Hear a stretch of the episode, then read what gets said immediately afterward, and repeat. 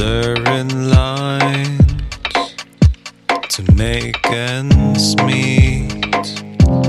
You were always hard to read.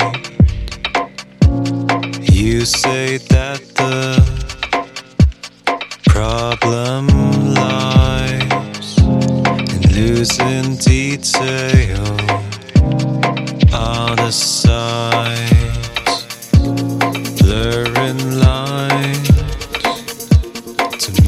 ends meet. You were always hard to read. You say that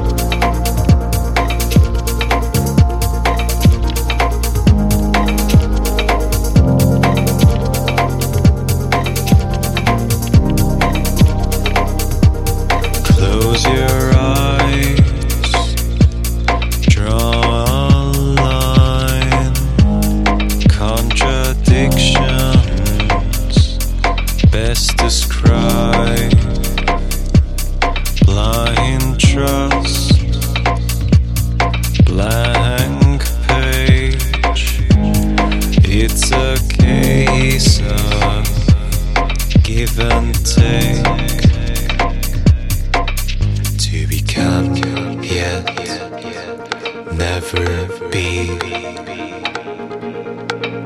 to become yet never be to to become yet never be to become yet